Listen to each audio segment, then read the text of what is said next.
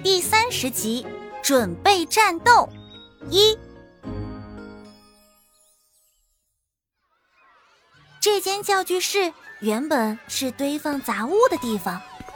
年轻的小杨老师任职之后，教务主任批了一半的空间给他饲养自然课用来观察和欣赏的动物。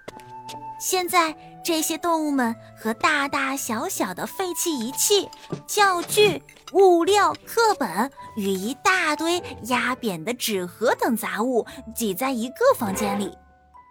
除了像老白这样编外的散户之外，在这些被饲养的动物中，最自由的就属蚂蚁了。它们住在一个巨大而透明的蚂蚁工房里。里面的材料不是银蓝透明的凝胶，而是更接近自然的沙土颗粒。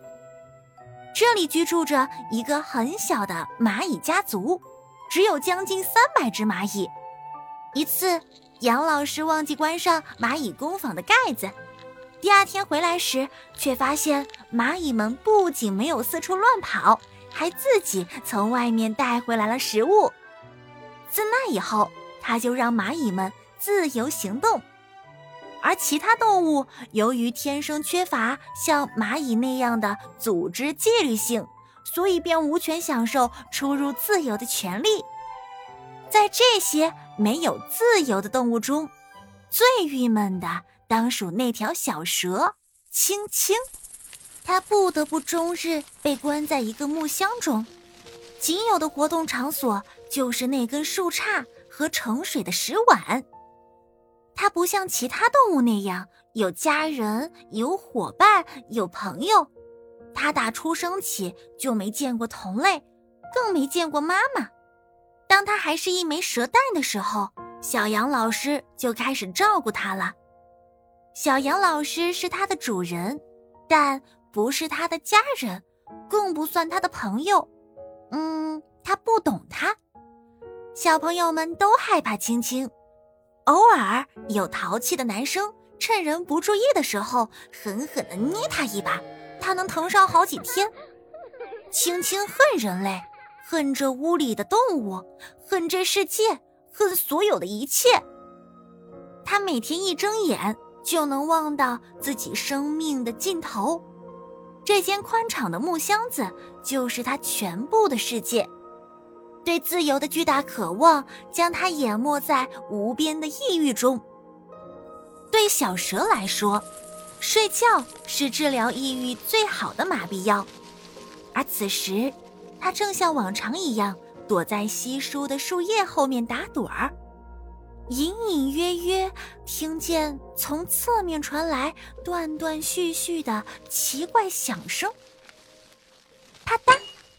一个清脆的落地声彻底把小蛇吵醒，它把头探出树叶，寻找那声音的来源。很快发现地上掉落着一个白色的圆形装置，里面横着几片重叠的白色叶片，中间透出一层层的缝隙。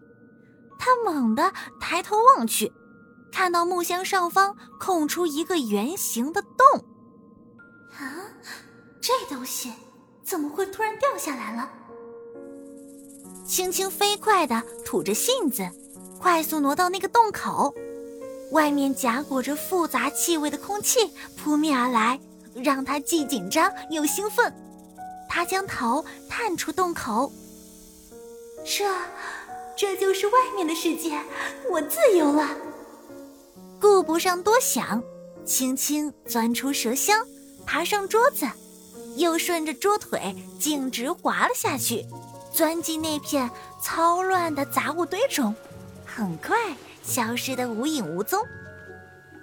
老白费了好大力气，才从外面把通风阀戳了进去。